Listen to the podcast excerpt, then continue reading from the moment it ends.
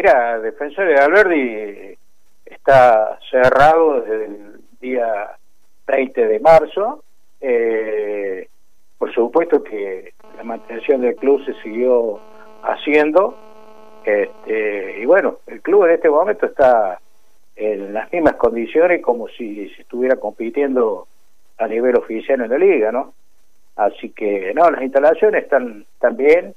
Este, por supuesto, el problema económico que tiene la institución eh, nos lleva a que, bueno, no podamos realizar obras que, que nosotros teníamos previstas, pero bueno, eh, yo creo que le ha pasado a todas las instituciones, salvo algunas instituciones de la zona que eh, tienen ingresos económicos eh, mejores que nuestra institución y bueno, han podido estar realizando obras, pero bueno, me alegra eso sobremanera, instituciones hermanas que, que, lo puedan hacer, ¿no?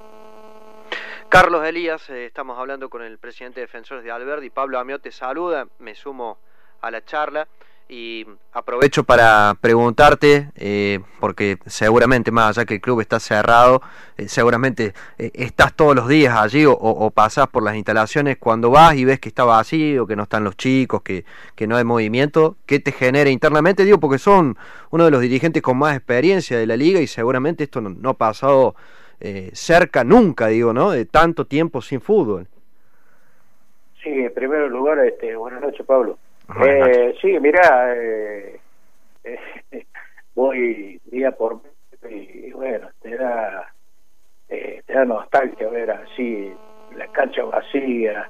Nosotros hoy, este año teníamos 170 jugadores infantos juveniles, después sumar lo que era primero y, reserva, pero el infanto juvenil es 170 todos los días entrenando, a pasar hoy por el club y, y, verlo vacío, y sí, te da, te da un, no sé qué, es, no sé qué decirte, pero eh, te da te da bronca que, que este virus los haya frenado de una manera que, bueno, tenemos que ser responsables 100% los presidentes y, y tenemos que cumplir al pie de la letra todo, porque eh, no hay que arriesgar nada, nada.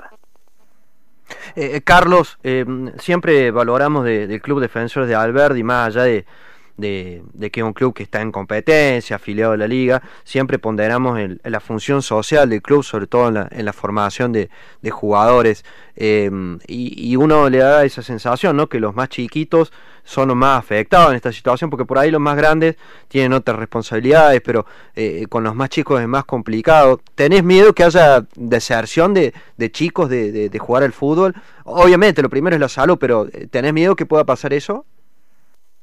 No, mira, yo, o sea, creería que no. Yo creería que no, porque al contrario, yo tengo mi nieto que es categoría 2 en el club y todos los días cuando me ve me pregunta, abuelo, ¿cuándo podemos jugar? O sea que más allá de, de la playa y de todo lo que tienen hoy los niños, este, el fútbol, el, el jugador de fútbol va, lo lleva adentro y no va a dejar de jugar al fútbol por lo menos el pensamiento que tiene este dirigente que tiene años en esto, ¿no?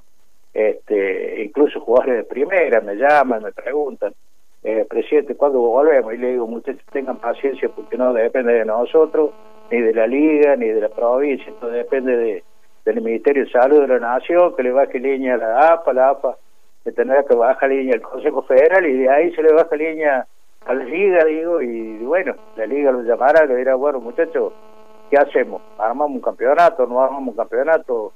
Este, bueno, los clubes decidiremos después qué hacer, porque también armar un campeonato y jugar su público no es nada fácil hoy por hoy, ya que la parte económica es fundamental. Imagínate que eh, hemos estado poniendo plata para mantención de la instalación del club y, y, después jugar un torneo, tener costo de arbitraje, tener policial, tenés costo un paramédico y así sumándole eh, hoy para abrir primera vez la cancha un día domingo, o sea, siempre hablando de, en tiempos reales, ¿no? 18 mil pesos para abrir por fijo eso, fijo.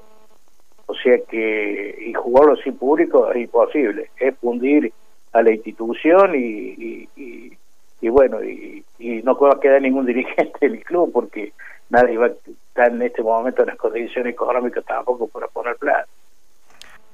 Eh, eh, Carlos, una última pregunta, al menos de mi parte. Eh, charlando con otros dirigentes, algunos ven con buenos ojos la, la posibilidad de jugar en el verano.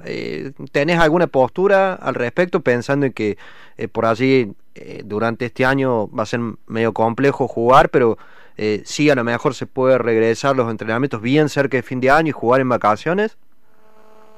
Y mira, no, no sería descabellado, o sea, yo hablé con, con algunos dirigentes que son amigos y le digo, muchachos, cambiemos un poquito el calendario, vayamos hasta fin de febrero y después los primeros días de abril haremos el campeonato oficial del 2021.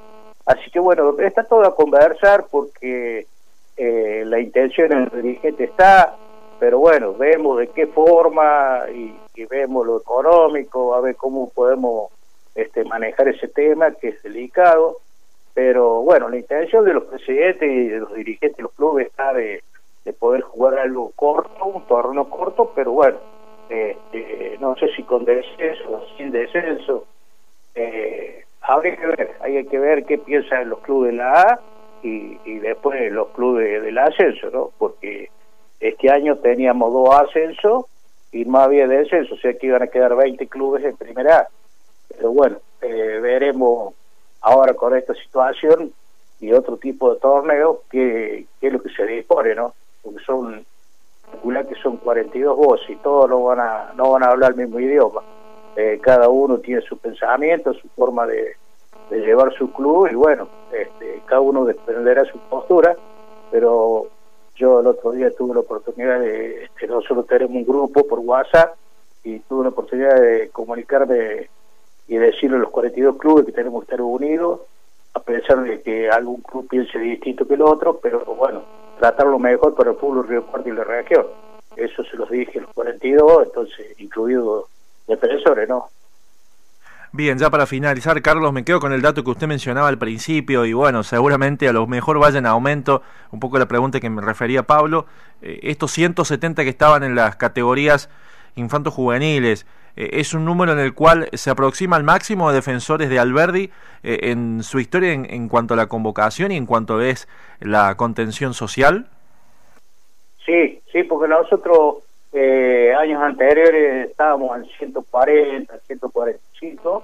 Bueno, este año se han acertado varios chicos de otras instituciones, chicos libres, y bueno, se había conformado eh, nosotros, el técnico de la primera división, eh, con su ayudante, eh, le dimos todo lo que es juveniles hasta la categoría sub-14, porque queremos que practiquen el, mismo fútbol que practica la primera, o sea, prácticamente fue eh, parecido. Entonces, por eso le dimos eh, las categorías y por supuesto que también le dimos dos ayudantes más porque no, no puede con, tantas categorías juntas. Pero eh, habíamos planificado las cosas bien, teníamos muchas esperanzas, habíamos armado categorías muy lindas en infantos juveniles como en primera y en reserva, pero bueno, este, Dios quiso que apareciera este virus y que bueno, nos truncó todo, ¿no? A todos por igual, por supuesto.